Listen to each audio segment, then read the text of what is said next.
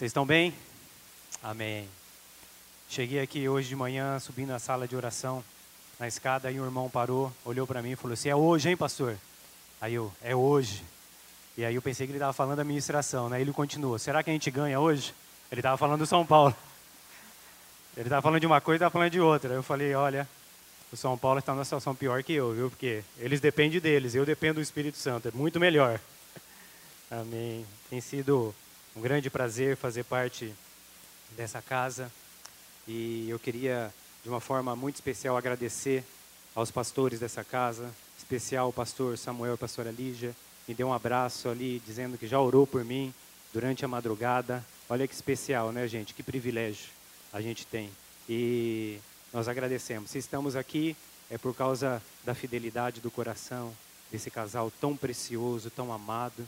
Queremos agradecer também pastores Davi e Mônica, que sempre estão nos impulsionando, nos esticando, nos levando a lugares que a gente jamais imaginaria ir. E eles têm sido realmente uma bênção para nós, têm sido pais espirituais nas nossas vidas. E nós somos muito gratos aos pastores Davi e Mônica, como nós somos gratos. Somos gratos a todo o presbitério, pastor Trajano, Telma, amigos queridos, pastor Luiz, pastora Pedrina, padrinhos de casamento, e aos pastores de área, nossos amigos que tanto nos apoiam. Amamos vocês. Em especial também quero mandar um abraço ao pastor Corsinho e pastora Cidinha. Eles têm muita, muita parte de tudo aquilo que Deus tem feito nas nossas vidas. Já me mandou uma mensagem hoje. Amo vocês, viu, pastores Eduardo e Cidinha, lá em Juazeiro do Norte, Ceará. Amém. E tem sido uma grande bênção. Queria apresentar, pedir para colocar uma foto foto do meu casamento, coloca aí para mim. Então tá aí, há 23 anos atrás. Ontem fizemos 23 anos de casamento. 23 anos de muita alegria, de um tempo muito especial. O pastor Samuel fez o meu casamento junto com o pastor Davi e o pastor Beto, que, tá, que era pastor em Tatuí. E tem sido um tempo de muito crescimento. Estamos na igreja há 30 anos, né? nos casamos aqui e aqui tivemos nossas lindas filhas. Pode colocar outra foto para quem não, não nos conhece. Essas são as meninas preciosas, lindas, presente de Deus para nós. Bonitinha a foto, né? Parece perfeitinho, né? A gente tem os nossos perrengues também em casa, viu, gente? Somos normais igual vocês, mas elas são uma bênção. E agradecer minha esposa linda, maravilhosa, preciosa, intercessora, que tem me ajudado e tem realmente sido é, um pilar de oração, de fé na nossa casa. Te amo, viu, amor? Te amo. Amém. Amém. Amém. É, sexta-feira, então, 20 horas, ainda casais, tá bom? Vira para o teu cônjuge, quem é casado, e fala assim: dê asas para o amor. Deixa o amor voar na vida de vocês, amém? Vai ser uma bênção com o pastor Samuel e pastora Meres. Aleluia, Deus tem sido bom para conosco, né? E é interessante como o Espírito Santo dirige todas as coisas. As duas palavras proféticas que nós tivemos, da pastora Raquel, da pastora Ana, Ruth, falaram sobre fé. E, e já já eu vou introduzir a palavra, vocês vão entender por que é, eu estou falando. Na semana passada, o pastor Davi ministrou uma palavra tremenda. Quem lembra da palavra do pastor Davi? Quem lembra do, do tema? Experimentando a cura nas bases do nosso coração. Não foi isso que ele falou?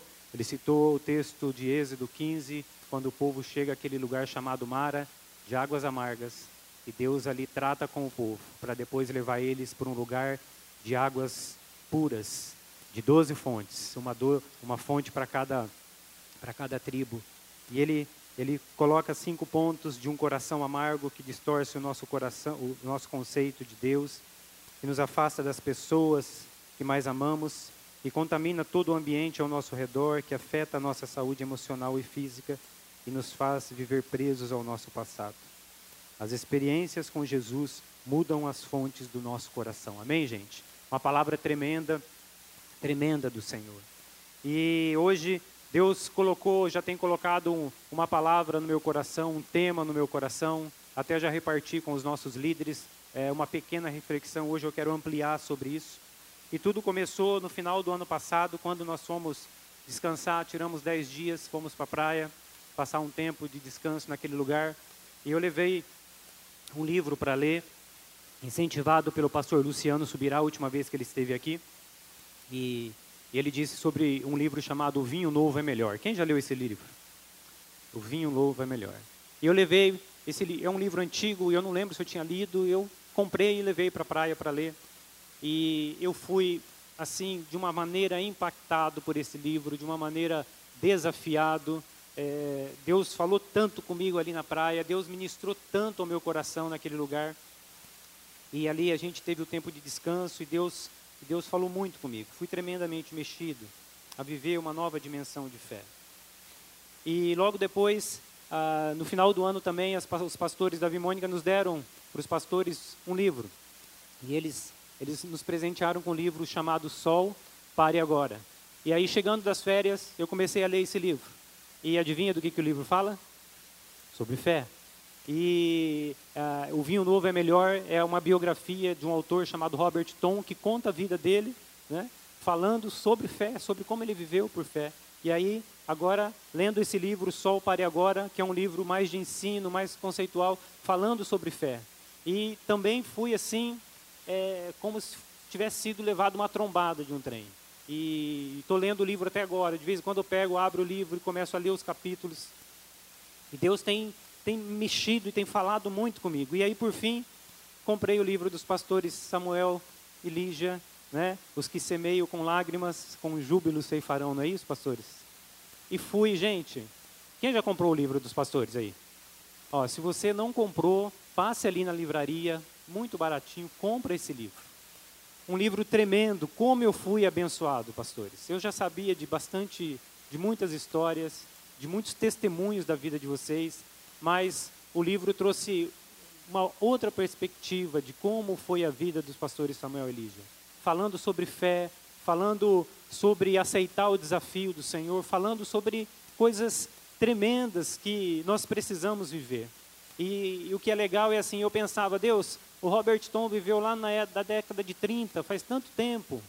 Né? O Sol Pare Agora, do Steven Furtick, que é um escritor maravilhoso, também está longe, não está perto de mim. E aí eu li o livro dos pastores Samuel e Lígia, eles estão aqui na minha frente.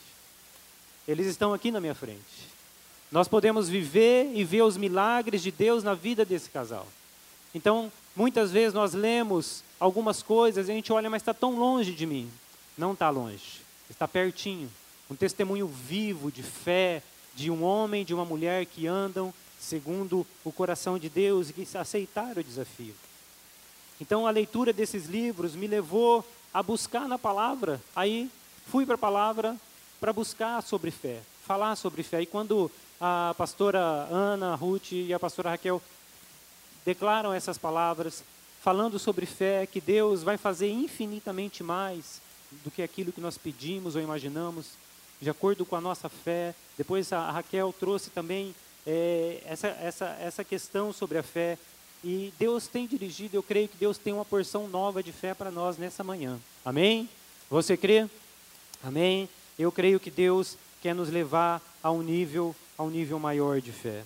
E então, o tema da palavra não poderia ser outro que não fé. Uma coisa aparentemente simples, um assunto muito falado, mas um assunto também que muito camuflado no nosso coração, porque muitas vezes nós achamos que nós temos fé. Então, o tema da palavra hoje pode colocar para mim quando você descobre que a sua fé é pequena. E nesses dias, lendo esses livros e olhando para a palavra de Deus, é, o Espírito Santo veio falando ao meu coração: Jorge, tua fé precisa melhorar, tua fé precisa crescer, tua fé precisa aumentar. Você precisa viver numa dimensão diferente de fé. E é sobre isso que eu quero falar com vocês. E para falar sobre fé, a gente precisa entender o que é fé. O que, que é fé?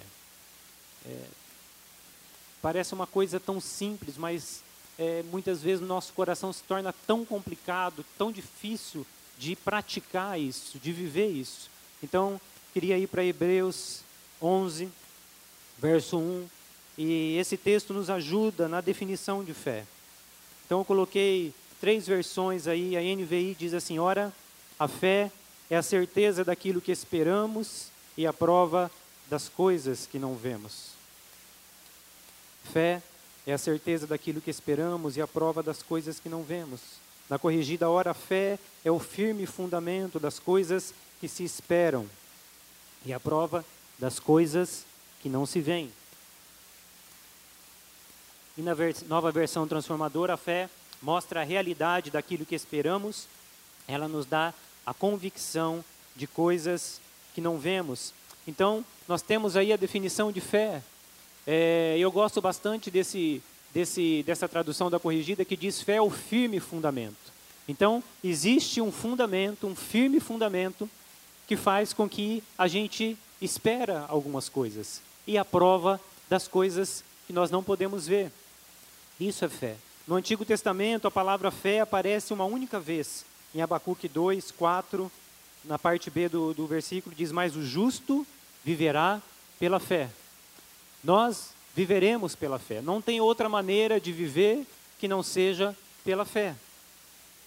Mas o fato de aparecer uma única vez não significa que Deus não fala sobre fé no, no Velho Testamento. Pelo contrário, Deus fala muito sobre fé fala muito sobre fé e nós temos muitos personagens que vão viver pela fé. E Hebreus depois ele, ele começa a citar vários personagens da palavra de Deus que viveram pela fé. Pela fé, Enoque não passou pela morte porque fora tomado pelo Senhor. O pastor Zenguinha citou na palavra dele que Enoque foi tomado. Até fez uma aplicação interessante, né? Quem dera nós fôssemos tomados de maneira que não apareça mais nós, mas só a presença do Senhor. Pela fé, Enoque. Pela fé, Noé construiu uma arca sem saber e sem nunca ter visto chuva. Noé faz uma arca. Para quê, Senhor? Vai chover. O que, que é isso? O que, que é chuva? Nunca tinha chovido na terra. Pela fé, Abraão, quando chamado, obedeceu e foi para um lugar que não sabia onde era. Abraão faz as tuas malas e sai andando por aí. Para onde eu vou? Eu vou te mostrar para onde você vai. Pela fé, Abraão também, mesmo sendo velho, já avançado em idade, é, recebeu a herança que foi a vida de Isaac, foi pai. Pela fé também Sara, da mesma forma, foi mãe. Pela fé, eles ofereceram o único filho, o filho da promessa, para ser sacrificado. Porque no versículo 19 uh, é, desse texto diz que ele considerou, de Hebreus 11, ele considerou que Deus era poderoso até para ressuscitá-lo dentre os mortos. Abraão, justificado pela fé. Pela fé, Moisés quando o homem formado recusou ser chamado filho da filha de Faraó, pela fé. Pela fé, Raabe não foi destruída, porque acolheu os espias. Homens, e tem vários outros personagens. Citei alguns homens e mulheres que decidiram experimentar viver com uma fé ousada. Uma fé audaciosa. No livro Sol Pare Agora, ele fala muito sobre essa fé. Uma fé audaciosa, que é uma fé que, que ela ela ultrapassa isso que nós às vezes vivemos no nosso dia a dia, uma fé ousada. Mas quando nós é que vivemos as situações em que precisamos acionar a fé, é que o negócio pega, não é assim, gente? Quando a gente passa por situações e por dificuldades na nossa vida, quando a gente ora por algumas coisas e aquilo não acontece, a gente não vê Deus respondendo, e aí é que a nossa fé é provada. Porque ler um livro Lê uma história de alguém, lê a história dos pastores Samuel e Lígia, tão lindo, que eles viveram uma fé sobrenatural. Lê os personagens da Bíblia. É uma coisa, mas quando nós estamos sendo o próprio personagem da história, é outra coisa bem diferente. E o que Deus quer fazer nesta manhã, eu creio, é derramar uma porção nova de fé no nosso coração. Amém? Deus quer fazer, aprender, nos ensinar a que a gente viva com uma fé sobrenatural, com uma fé audaciosa, com uma fé ousada. Glória a Deus, Deus está querendo aumentar a nossa fé. Esses exemplos nos ensinam que caminho eu tenho que seguir para viver pela fé. Por isso que a palavra nos deixa esses exemplos. Como nós viveremos pela fé? Nós temos dois caminhos: seguir o exemplo desses homens e mulheres que viveram pela fé, ou seguir o exemplo daquele povo de Israel que morreu no deserto e ficou porque foram incrédulos. O pastor Davi até citou, falou sobre isso, né? Sobre a incredulidade, que a incredulidade não é apenas crer, mas é crer ao contrário. Eu, vou, eu acredito que não vai acontecer, que aquilo que Deus falou não vai acontecer.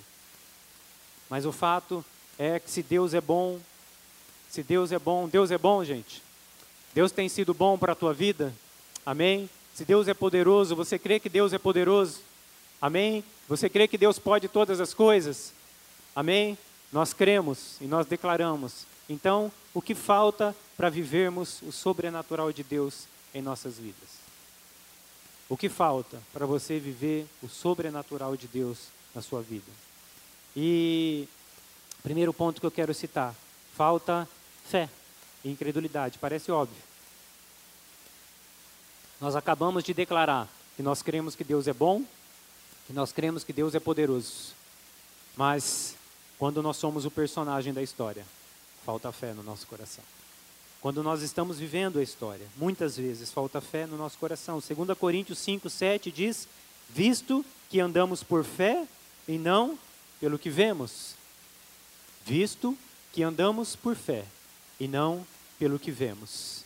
Nossa fé está baseada no que podemos ver, muitas vezes. Nossa fé está baseada na estabilidade, talvez, das nossas finanças.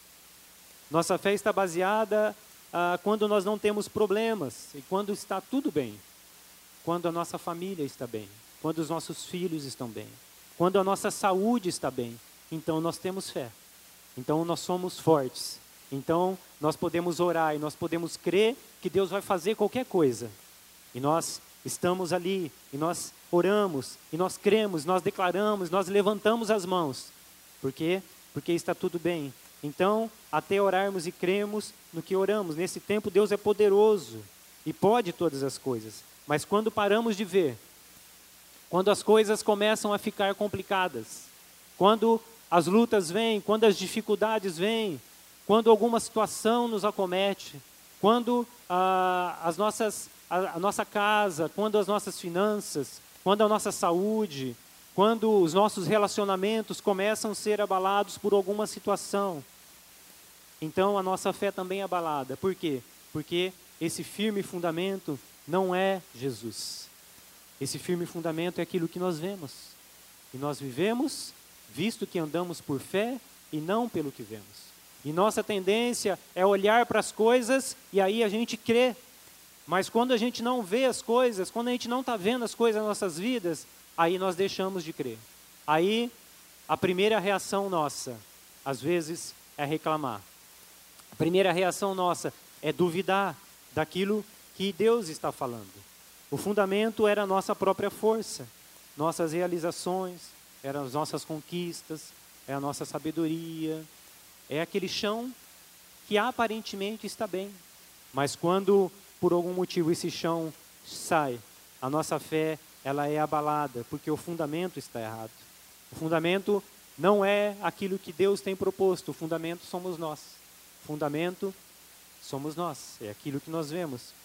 Então a nossa fé não alcança a dimensão dos milagres, do sobrenatural.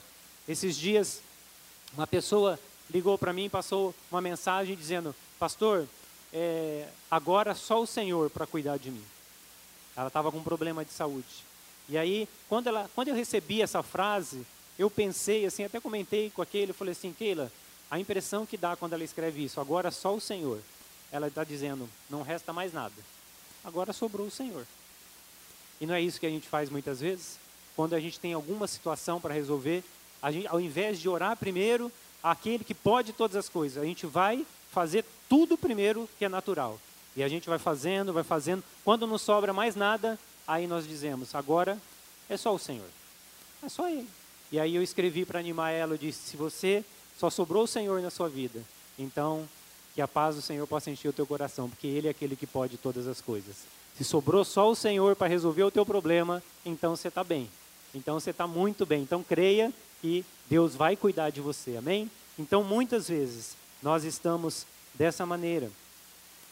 Nossa fé não alcança a dimensão dos milagres. 2 Coríntios 4, 16, 18 diz assim: Por isso não, não desanimamos, embora exteriormente estejamos a desgastar-nos Interiormente estamos sendo renovados dia após dia, pois os nossos sofrimentos leves e momentâneos estão produzindo para nós uma glória eterna que pesa mais do que todos eles.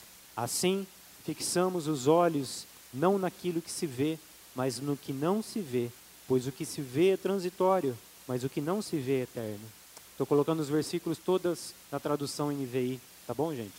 Então, o que Paulo está dizendo aqui, que nós devemos fixar os nossos olhos naquilo que não se vê, porque o que se vê é transitório.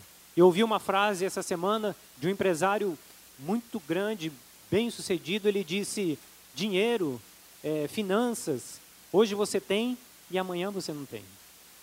Saúde, hoje você tem, amanhã você não tem. Por isso que os nossos olhos não podem estar nas nossas forças. Sabedoria natural, hoje você tem, talvez amanhã você não tenha. É, estabilidade, você pode ter hoje, amanhã não. Então, o que Paulo está nos orientando é que a gente tem que olhar para aquele que é o autor e consumador da nossa fé, amém? Porque ele é eterno, ele não tem fim, ele, a sua bondade, a sua misericórdia não, não terminam, amém, queridos? Então, pare de olhar para a sua força, pare de olhar para a sua estabilidade, comece a olhar para o Senhor. Porque em algum momento da nossa vida nós vamos passar por um momento de, de instabilidade. Nós vamos passar. E Números 13 conta a história ah, dos, 12, dos 12 espias. Então Moisés manda 12, 12 espias para espiar a terra, para olhar a terra. E durante 40 dias eles ficam olhando a terra. E eles olham bem olhado, né? porque 40 dias dá para olhar bem.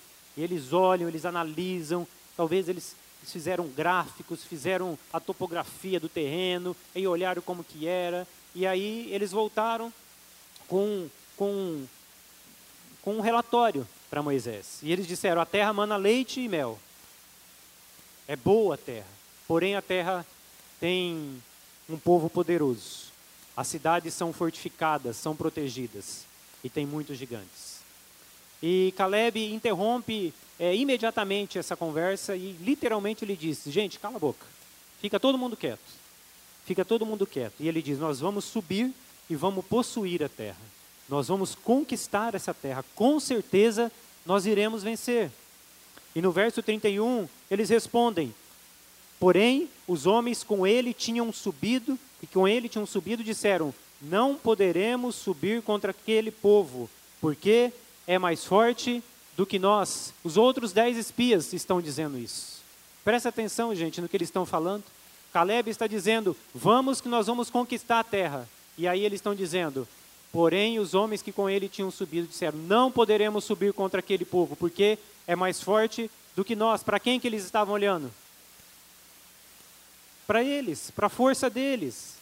Eles estavam olhando para a capacidade deles, para aquilo que eles poderiam fazer naturalmente, daquilo que é, com suas próprias armas eles poderiam fazer e talvez eles estivessem certo, certos, porque com as suas próprias forças eles não poderiam conquistar a terra, a terra prometida. E aí o povo ficou inflamado. Eles inflamaram o povo. E o povo começou a gritar. E começou a ficar histérico. Ai, meu Deus do céu, nós vamos morrer. Desesperado. E é isso que a gente faz quando a gente não tem fé. A gente afeta nós e as pessoas que estão ao nosso redor. Nós começamos a demonstrar nossa fraqueza e as pessoas que estão ao nosso redor, elas vão ficando também desse jeito. E, e o povo começou a murmurar e chorar. Então a gente precisa prestar atenção nisso, gente. Falta de fé e murmuração caminham lado a lado na nossa vida. Falta de fé e murmuração caminham lado a lado nas nossas vidas. Quando você começa a murmurar, pode saber que está faltando fé no seu coração. Quando a gente começa a murmurar, e é, pode ficar tranquilo que está faltando fé. Você precisa buscar a presença do Senhor. Amém? No capítulo 14, ainda, de Josué e Caleb levantam e respondem a todos. No, no capítulo seguinte, né, nos versos 8 e 9, eles, diz, eles dizem: Se o Senhor se agradar de nós, Ele nos fará entrar nesta terra, onde manam leite e mel, e a dará a nós. Somente não sejam rebeldes contra o Senhor, e não tenham medo do povo da terra, porque nós os devoraremos como se fossem pão. A proteção deles se foi mas o Senhor está conosco. Não tenham medo deles. Amém, gente? Porque o Senhor que estava com eles era maior do que qualquer inimigo. Josué e Caleb entenderam isso. Quando a nossa confiança está em Deus e nas suas promessas, nós teremos as respostas que precisamos. Amém? Às vezes não vai ser como nós queremos, não vai ser da forma que nós queremos, não vai ser no tempo que nós queremos, mas nós teremos as respostas do Senhor, porque Deus é um Deus fiel. É um Deus fiel. Segundo ponto que falta para a gente alcançar o sobrenatural de Deus em nossas vidas é pedir segundo a sua vontade. Pedir segundo a sua vontade. Tiago 4:3 diz assim: Quando pedem, não recebem, pois pedem por motivos errados para gastar em seus prazeres. Quais são esses motivos errados? Que motivos errados são esses? Motivos terrenos, motivos egoístas. Então, muitas vezes, nossas orações se tornam orações só para dentro, só para nós. Nós pensamos só em nós, só o que nós queremos fazer. Não pensamos no reino, não pensamos na casa do Senhor, não pensamos nas pessoas. E de fato, o nosso coração, naturalmente falando, ele é um coração egoísta, amém, queridos? Ele é um coração voltado para si. Naturalmente, ele só pensa no próprio descanso, no próprio prazer. Então nós pedimos errado. Quantas vezes você já pediu alguma coisa de forma errada para o Senhor, pensando só em você? Quantas vezes eu fiz isso? Queremos apenas usufruir das bênçãos de Deus, mas não queremos fazer parte dos sonhos de Deus para o tempo em que vivemos. Queremos usufruir daquilo que Deus tem para nós. Queremos aproveitar, queremos nos deleitar nas bênçãos do Senhor, naquilo que Ele tem para nós, mas não queremos viver o que Deus tem para as nossas vidas. Nós precisamos parar e prestar atenção como nós temos orado ao Senhor, como nós temos clamado ao Senhor. Será que aquilo que você pede, será que aquilo que você ora, será que aquilo que você clama tem a ver com o reino de Deus? Faça essa pergunta quando você estiver orando ao Senhor, pedindo alguma coisa. Será que isso tem alguma coisa a ver com o reino de Deus? Será que isso tem alguma coisa a ver com a casa do Senhor? Será que isso tem alguma coisa a ver com Jesus? Será que Jesus está inserido nessa oração? Será que ele está no contexto da sua vida nessa oração? Deus quer te abençoar, amém, gente? Deus tem muito prazer em nos abençoar. Não estou dizendo que Deus não quer nos abençoar ou não quer atender algumas necessidades que nós temos. Sim, Deus é bom, a palavra do Senhor diz que a bondade do Senhor e a misericórdia nos seguirão todos os dias. Deus é um Deus bom, Ele é um Deus bom. Ele quer te abençoar, Ele quer te fazer prosperar, Ele quer fazer a tua família feliz, Ele quer fazer da tua casa um lugar onde Ele gosta de estar, um lugar onde Ele tem prazer em estar, Ele quer te prosperar financeiramente, Ele quer te prosperar na sua saúde, tudo isso é verdade. Mas nós precisamos pensar no que nós temos, como nós temos orado. Se nós temos orado apenas para o nosso próprio prazer, se as nossas orações é só aquela que nós pedimos, pedimos, pedimos, pedimos, e nós só pedimos e pedimos. E aí, além de só pedir, além de só pedir, a gente pede, pede mal. Jeremias 29, 11, o Senhor diz ao povo de Israel: Porque sou eu que conheço os planos que tenho para vocês, diz o Senhor. Planos de fazê-los prosperar e não de lhes causar dano. Planos de dar-lhes esperança e um futuro. Amém, queridos? Deus quer derramar sobre nós a esperança dele e um futuro glorioso, seja aqui na terra, ou seja lá na eternidade ao lado dele. Deus tem um futuro para nós. Deus quer abençoar a sua casa. Deus quer abençoar o seu trabalho, os seus estudos. Sim, Ele quer. Mas a nossa fé tem tudo a ver com Jesus. Tem pouco a ver com nós. Tem tudo a ver com Jesus. Nós precisamos olhar para aquele que, que, que é o autor e consumador da fé. Mas primeiro, antes de responder as nossas orações, antes de responder aquilo que nós estamos clamando, que nós estamos jejuando, talvez até legitimamente. Deus quer o teu coração. Deus quer a tua atenção. Deus está querendo chamar a tua atenção. Deus está querendo dizer: Ei, eu estou aqui. Ei, eu estou aqui. Ei, eu desejo ter comunhão contigo. Eu desejo ter comunhão contigo todos os dias, a todo momento, quando você está no trabalho, quando você está no carro, quando você está é, no banheiro, tomando banho, comendo. Eu desejo fazer, ser parte integrante da sua vida, da sua história. Eu não quero só fazer parte de quando você está orando numa oração egoísta. E é isso que Deus, que Deus quer das nossas vidas. Ele deseja, em primeiro lugar, que nós busquemos o seu reino.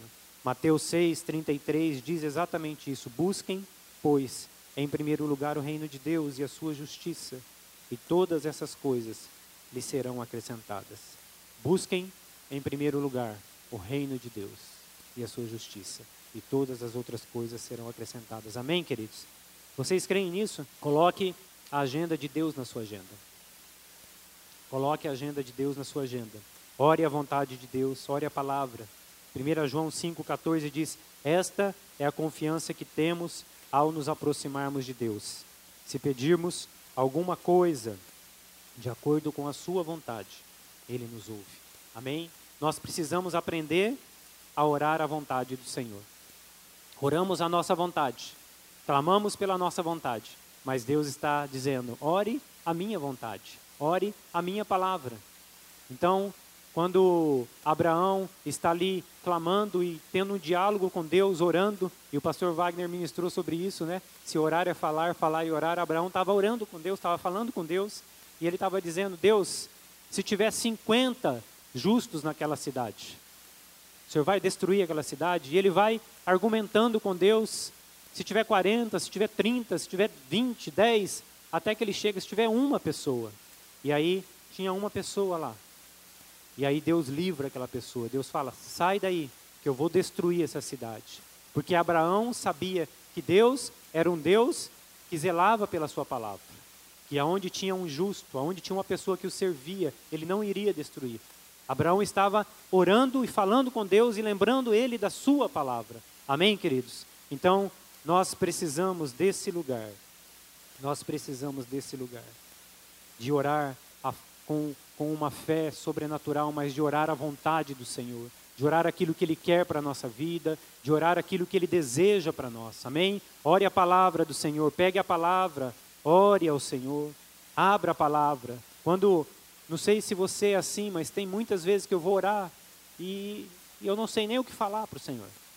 E aí eu pego a palavra, eu abro ela, eu começo a andar, eu começo a ler a palavra, eu começo a dizer a palavra ao Senhor, Deus, a tua palavra está dizendo isso, isso, isso. É isso que eu quero para a minha vida. Então, ore a palavra, porque tudo que tem na palavra, Deus vai fazer. Amém? Deus vai prover, Deus vai curar, porque está na sua palavra.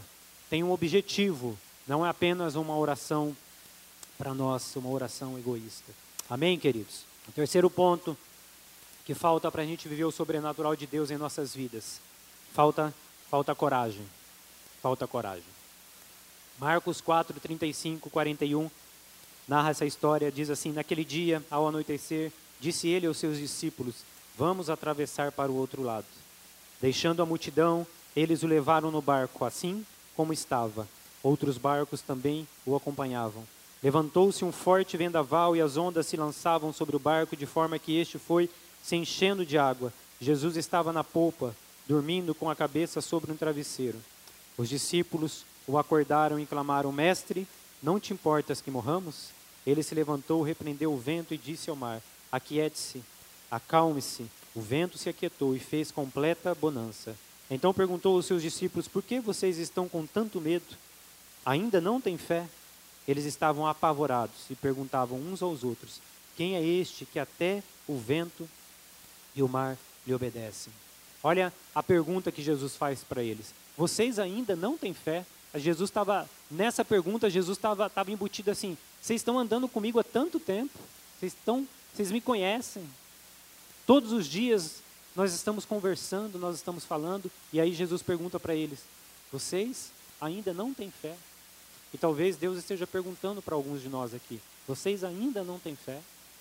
Depois de tanto tempo caminhando com o Senhor, de tanto ouvir a palavra do Senhor, de tanto ver milagres do Senhor, vocês ainda não têm fé? Por que vocês tanto medo? Por que vocês têm tanto medo? Em outra tradução diz: por que vocês são tão tímidos? E a timidez aqui não é a timidez de você querer se expor ou subir no lugar falar em público. Não é essa timidez que Deus está falando, Jesus está falando. É outra timidez. Está falando de ousadia, está falando de coragem. Porque talvez aqueles homens tivessem pensado, puxa, vamos orar para o vento parar, para a tempestade, mas eles pensaram, não, não vai acontecer isso. é muito grande para mim. É muito grande. Isso é uma coisa muito grande. E aí eles estavam desesperados, eles acordam Jesus. Quantas vezes nós estamos desesperados?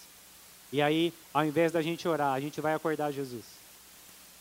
E a gente vai cutucar ele, ou a gente vai acordar o pastor, a gente vai ligar, ó, ora por mim, ou o líder. Mas Deus está chamando cada um de nós. Vai para o lugar da oração com ousadia, com coragem. Amém, queridos? É isso que Deus quer fazer de nós. Quanto tempo faz que você não faz uma oração ousada no Senhor? Quanto tempo que você não faz uma oração diferente? Uma oração que sai do trivial, que sai daquilo que você faz normalmente. Quanto tempo faz que eu e você não faz uma oração para realmente ver algo sobrenatural de Deus acontecer? E por que nós não fazemos? Porque falta coragem a nós, falta ousadia. Vivemos uma fé controlada, uma fé estagnada.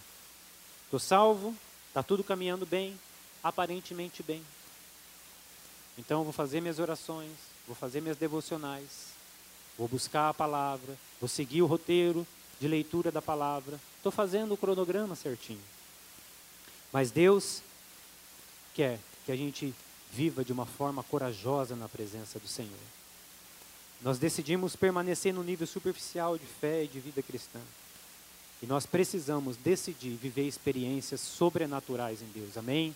Deus quer derramar sobre nós experiências sobrenaturais em Deus. Mas não é uma experiência, mas é uma vida de olhar e crer no sobrenatural de Deus, de ousar orar. Amém? Se Deus vai responder, é outra coisa. Mas que nós temos que orar de forma ousada. Deus tem uma vida abundante para nós. Marcos 11, 12 diz que o reino dos céus é tomado à força, e os que usam de força se apoderam dele. É exatamente isso que ele está dizendo, é de ousadia. O reino de Deus é tomado por força, não é de uma forma leve, não é de uma forma, sabe, mole, não. E isso tem a ver com a nossa postura de oração, de coragem, de crer no sobrenatural de Deus. Que força é essa? Que ousadia é essa que nós precisamos ter?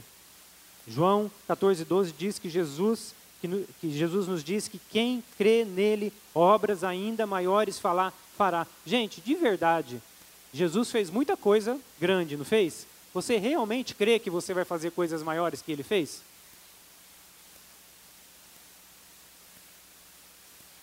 Você crê? É para a gente parar e pensar ou não? Nós lemos a palavra e a palavra diz: se você tiver fé, você vai dizer essa montanha sai daqui e passa para lá. Será que a gente realmente tem fé para isso? Será que a gente realmente tem fé para isso? Tiago 5,17 diz que Elias era humano como nós. Ele orou fervorosamente para que não chovesse, e não choveu sobre a terra durante três anos e meio. Três anos e meio. Ousadia. Ousadia. No final do ano, como eu falei, a gente foi para a pra praia, e aí na, na volta, é, deixei a minha mãe na minha tia, inclusive a minha mãe está ali. Quem, quem orou pela minha mãe aqui? Tua oração tem poder, viu? Tua oração tem poder. Três anos já, dois anos e pouco, ela está ali, não sei aonde, em algum lugar ali. E os médicos tinham dado um mês de vida para ela. E ela já faz quase três anos que ela está ali. E está vindo, está indo, né? E passeando, andando, e querendo andar, e andar mais, e trabalhar, e lavar roupa, fazer comida. E Deus tem sido, tem sido tremendo. Deus tem sido bom. Quando, ela, quando a gente descobriu a enfermidade dela, é, e a gente começou a orar e Deus nos levou aí para aqueles textos em que, que a gente bate, pedir e dar-se-vos-á, bater e abrir-se-vos-á. Nós começamos a orar a palavra. Nós começamos a ler textos nos evangelhos sobre, sobre aquela mulher que batia na porta do juiz. E o juiz, de tanto ela importunar, e nós batemos e nós batemos, e Deus ouviu a nossa oração. E ela está ali. Então, é, tem sido uma bênção nas nossas vidas. Então, no final do ano, nós fomos para a praia, levamos ela, tivemos um tempo muito especial com ela. Na volta, deixei ela na casa da minha tia, ali em Arapoti, região aqui para trás de Cornélio, vai até o. É, segue aí nessa direção aí. E vai chegar lá em Arapoti. É, E aí na volta da praia nós passamos lá, jantamos na minha tia, acho que a minha tia está aí também. E, e aí eu queria ir embora, não queria dormir lá. Queria ir embora, queria ir embora, queria ir embora. Quando você volta de férias, né, você é assim, né? Não sei se você é assim. Eu quero ir embora, quero ir embora, quero ir embora, quero chegar. E aí não queria dormir, e aí vamos embora. E saímos de lá tarde, já de noite, e não sei por que esquecemos de carregar os celulares. E eu não conhecia aquela estrada, uma estrada de mão simples, árvores assim, é, fechadas, e era noite, e não era uma noite de lua cheia, então estava muito escuro. E você olhava assim, quando você estava andando, raio caindo, eu falei, Jesus, preocupadíssimo. Se chover aqui, já não estava enxergando sem chuva. Com chuva, então, vai ficar difícil. E aí o GPS ligado, com 15 minutos que nós entramos na estrada, o celular dá um, uma mensagem, bateria acabando. E meu celular, quando ele dá essa mensagem, dura 5 minutos a bateria. É só isso, 5 minutos. E aí eu, preocupado, eu ia chegar aqui, obviamente. Era, mas era 10, 11 horas da noite, não tinha mais ninguém nas estradas, nas, nos trevos, muito trevo. E aí eu falei, Deus, isso vai, vai ser um negócio. Cara. Eu vou ter que ficar parando, procurando gente, um lugar meio perigoso, não era... Enfim. E aí nós oramos no carro. Nós oramos por uma coisa inusitada. E a Keila orou e nós concordamos com ela e oramos para Deus parar a chuva. Era raio, muito raio. Falei, Deus, segura essa chuva. E ela orou para que o celular não acabasse a bateria. E aí nós fomos andando, fomos andando. E, e ele dando o caminho para nós e o celular funcionando. E eu olhando o celular, as meninas lá atrás, a Keila, e eu não falando nada. E eu já estava assim, no meu coração, né? 10 minutos, 20 minutos, 30 minutos, 40 minutos, uma hora, uma hora e 15 de celular funcionando. Quando ele acaba? Ele acaba aqui no trevo de açaí, aqui, quem vai para Cornélio sabe. Você tem a virada de açaí, aonde eu já sabia onde estava. Eu já conhecia a estrada. Exatamente ali, o celular apaga. E talvez você possa dizer assim: ah, foi coincidência, naquele dia o celular resolveu funcionar. Pode ser, eu prefiro crer que Deus fez ele funcionar. Amém? Eu prefiro crer que a nossa oração fez efeito. Uma oração inusitada. Uma oração inusitada. Né? As meninas compartilharam aqui do, do Acampa Líderes dos Adolescentes que, que o Douglas Gonçalves citou uma coisa que a gente fazia, faria coisas maiores que Jesus. Aí ele citou que ele orou para Deus fazer uma máquina de cartão de crédito funcionar. Jesus fez algum celular funcionar lá na época dele? Não. Mas ele fez agora.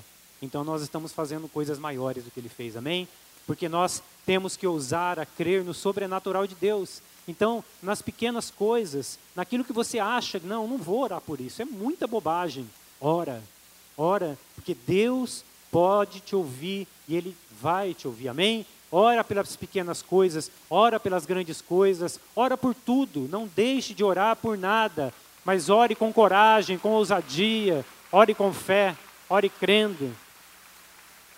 Ore crendo que Ele vai responder. Amém? Tenha coragem de orar por todas as coisas. Uma, o quarto ponto que eu queria citar com vocês, que falta para a gente viver o sobrenatural de Deus em nossas vidas. Falta intimidade com Deus. Falta intimidade com Deus. Em Romanos 10, 17 diz que a fé vem pelo ouvir a mensagem, e a mensagem é ouvida mediante a palavra de Cristo. Você e eu precisamos exercitar nossa fé. Nós falamos com os líderes e supervisores. Como é que a gente exercita a nossa fé? Praticando a nossa fé. Então, se eu hoje eu oro por um celular funcionar, amanhã eu vou orar por outra coisa. E assim eu vou caminhando. Como exercício físico, se hoje eu levanto 5 quilos, amanhã eu levanto 6, amanhã eu levanto 7, amanhã eu levanto 10. Não vai ser assim. Não vai ser um negócio sobrenatural, que vai cair um raio e vai mudar a situação. Não, caminhe passo a passo, passo a passo. Caminhe nesse lugar. Amém? Em muitos, em muitos a fé está adormecida. A capacidade de crer no sobrenatural de Deus está apagada. Muitos de nós, a gente vem na igreja, a gente ouve a palavra, mas a gente vive a nossa vida natural, no nosso dia a dia, sem um mínimo de fé. Porque tudo que a gente vai fazer, a gente deixa o Senhor por último que a gente não acredita que Ele pode resolver ou pode nos ajudar. O Senhor está nos chamando para esse lugar de intimidade. O que Romano está dizendo é que a fé vem quando ouvimos o que Deus está dizendo. E Deus fala de muitas formas, mas basicamente ele fala através da sua palavra. Quanto tempo a gente gasta lendo a palavra de Deus? Quanto tempo a gente gasta buscando o Senhor? E aqui não estou dizendo nem do devocional, que você lê o, o capítulo e ora. Não, eu estou lendo, estou dizendo de um pouco mais. Quanto tempo você gasta estudando a palavra? Quanto tempo eu gasto estudando a palavra? Quanto tempo eu mergulho na palavra do Senhor? Porque à medida que eu estudo, à medida que eu busco, à medida que eu acrescento conhecimento na palavra, junto com a graça do Senhor, junto com a presença do Senhor, Ele vai aumentando a minha fé. Ele vai aumentando a, sua, a minha fé. Ah, o Steven Furtick, uma frase que ele disse que eu achei muito interessante: se a sua fé não estiver arraigada nas promessas de Deus, ela não é uma fé bíblica, é apenas um pensamento positivo. Se você acredita por acreditar que alguma coisa pode acontecer, você, tem, você não tem fé, você tem apenas um pensamento positivo. E isso não é duradouro. Isso não é duradouro. Citando novamente o pastor Wagner, que ministrou aqui as semanas atrás. Queremos ver grandes resultados, mas investimos pouco tempo em Deus. Não foi isso que ele falou? Queremos ver grandes milagres, mas o nosso tempo com Deus, ó, pequenininho. Pequenininho. Ele ele disse também que nós devemos colocar em prioridade tempo, ordem e dignidade. Precisamos colocar Deus como prioridade, tempo, ordem e dignidade. Mateus 6:21 nos diz que onde estiver o seu tesouro, aí também estará o seu coração. Aonde está o seu coração? Aonde está o seu coração? Aonde está o meu coração? Aonde eu tenho colocado? Aonde eu tenho colocado o meu coração? Aonde você gasta o seu tempo, suas energias, Aonde? Tudo que você faz, que você gasta tempo e energia, é aquilo que você prioriza. Tudo que você gasta muito tempo fazendo é o que você prioriza. E o que você está exercitando agora, nesse exato momento, nesses dias? Viver na presença de Deus é uma questão de vida ou morte para nós. Amém, queridos? Viver na presença de Deus não é uma questão se eu quero, se eu não quero, é uma questão de vida ou morte para nós. Em Deus a vida, fora de Deus a morte. É simples assim. É simples assim. Sem a presença dele, sem a sua palavra, a vida não tem sentido. A intimidade é para aqueles que o buscam, diz a palavra do Senhor. Quanto mais, tempos, quanto mais tempo gastamos com Deus, mais fé teremos, mais sábios em nossos pedidos seremos, mais ousadia e coragem teremos para orar e ver o sobrenatural descer sobre nós. Amém, queridos? Eu queria mostrar um vídeo é, só para ilustrar esse tema é, é de um nadador chamado Michael Phelps. Ele é o maior recordista de medalhas olímpicas é, de todos os tempos. Eu vi esse vídeo, eu achei muito interessante. Eu queria compartilhar com vocês para que vocês possam ver também. Pode soltar o vídeo para mim, por favor. Quando eu vi esse vídeo, fiquei muito impactado também. É o que nós fazemos no escuro que nos coloca na luz. Quando a gente vê uma pessoa como essa ganhando e merecendo as suas medalhas. A gente não imagina o trabalho que tem por trás disso. Quando a gente vê um grande homem de Deus como o pastor Samuel, pastor Alice, chegando onde eles chegaram, como o pastor Davi e pastor Amônio, a gente não sabe, não imagina o quanto que tem de oração, de busca, de muitas vezes de sofrimento, não é assim? De dores. É assim a vida cristã. O pastor Davi disse a semana passada, ele, Deus, Jesus, Deus não disse que ia ser fácil. Não disse que não teríamos aflições mas nós gastamos o nosso tempo em outras coisas e nós queremos colher os frutos daquilo que nós não plantamos. E Deus está nos dizendo hoje, disse para mim. Aí você deve estar tá pensando, pastor, que palavra dura. Primeiro eu levei a surra, estou compartilhando com você. É a surra compartilhada, tá bom? E Deus falou muito comigo. Você precisa vir para esse lugar de intimidade comigo. Esse lugar do escuro, onde ninguém vê, aonde ninguém está olhando, é o lugar que eu quero você. Porque quando você fizer isso, eu vou te colocar na luz. Eu vou te colocar em lugar, em lugares que você não imagina. Não imagina. Amém? Amém. Gaste tempo no escuro. Gaste tempo aonde ninguém te vê. Só o Pai te vê. Amém? E para encerrar, o último ponto. Para vivermos o sobrenatural de Deus em nossas vidas. O que que falta? Pode colocar lá para mim o próximo. Não falta nada. Jesus é suficiente para nós. Amém?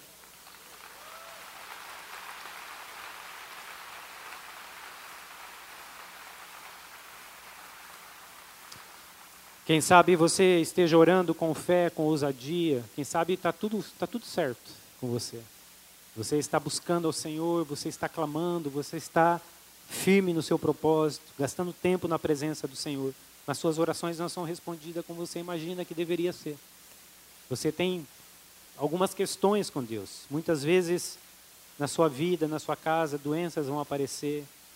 Às vezes elas serão curadas por Deus, às vezes elas não serão curadas.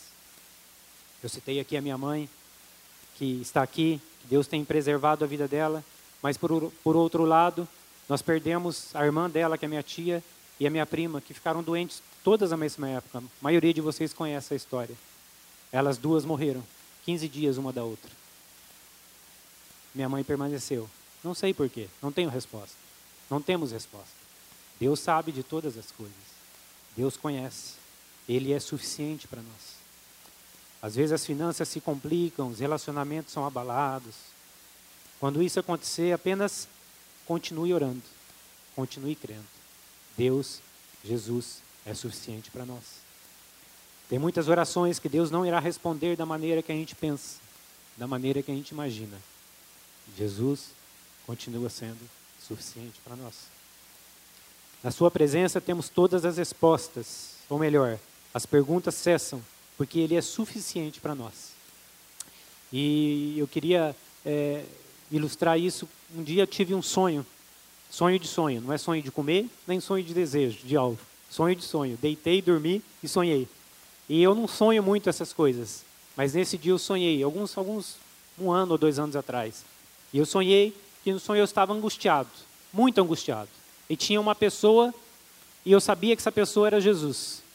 E eu corria em direção a essa pessoa.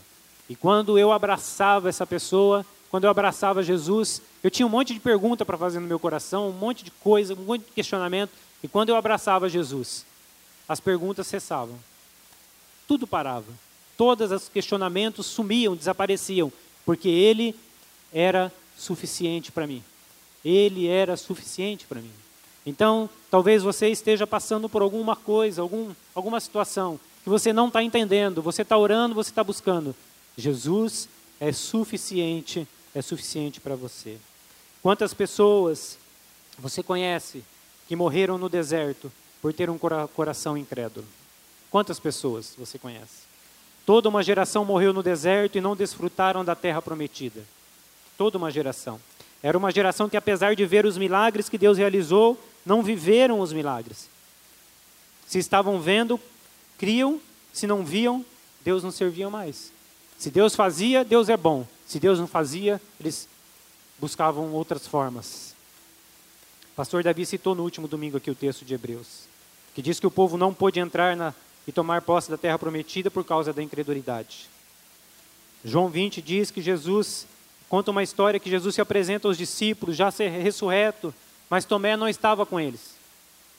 E os discípulos animados contam para Tomé: Tomé, Jesus apareceu entre nós. Jesus apareceu entre nós. Mas Tomé, incrédulo, disse: Se eu não ver, se eu não tocar a sua mão, se eu não tocar do lado dele, onde ele foi ferido, eu não creio. Não creio. Uma semana depois, Jesus aparece para os discípulos novamente. E ele diz para Tomé: Tomé, toca as minhas mãos, toca ao meu lado. E Jesus diz para ele: Tomé cai em si, Jesus disse: Porque me viu, você creu, felizes os que não viram e creram. Amém? Alguém já viu Jesus aí? Em carne? Eu nunca vi. Então nós somos felizes, amém? É isso que ele está dizendo. Bem-aventurado os que não viram e creram. Vocês são pessoas bem-aventuradas. Nós somos pessoas bem-aventuradas, porque nós cremos não pelo que vemos, mas pelo que a palavra de Deus está dizendo. Pelo que a palavra de Deus está dizendo. E para encerrar, eu quero voltar ao capítulo 11 de Hebreus, de onde eu comecei.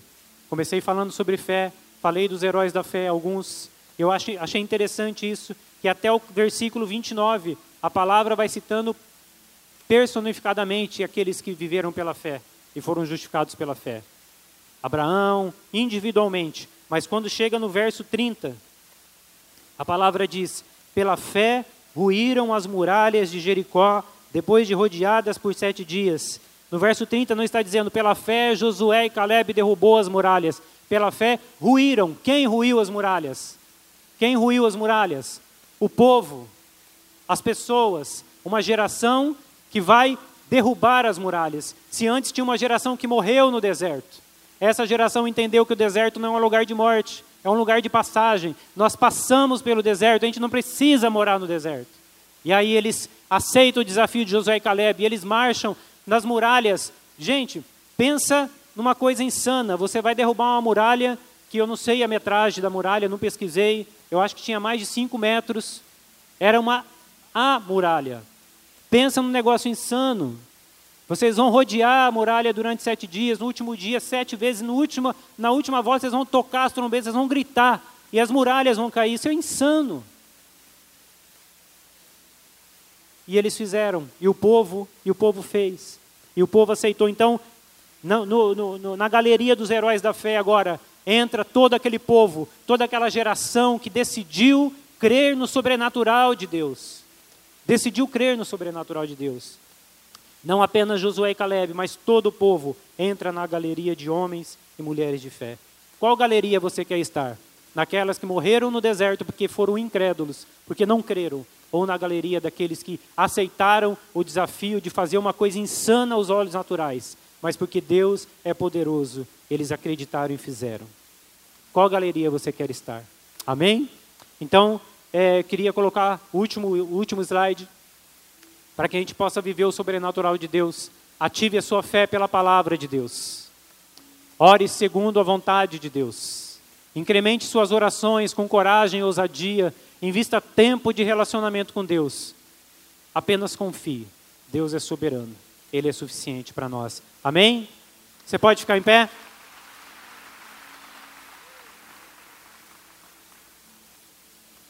Enquanto a gente canta essa música. Queria que você fechasse seus olhos.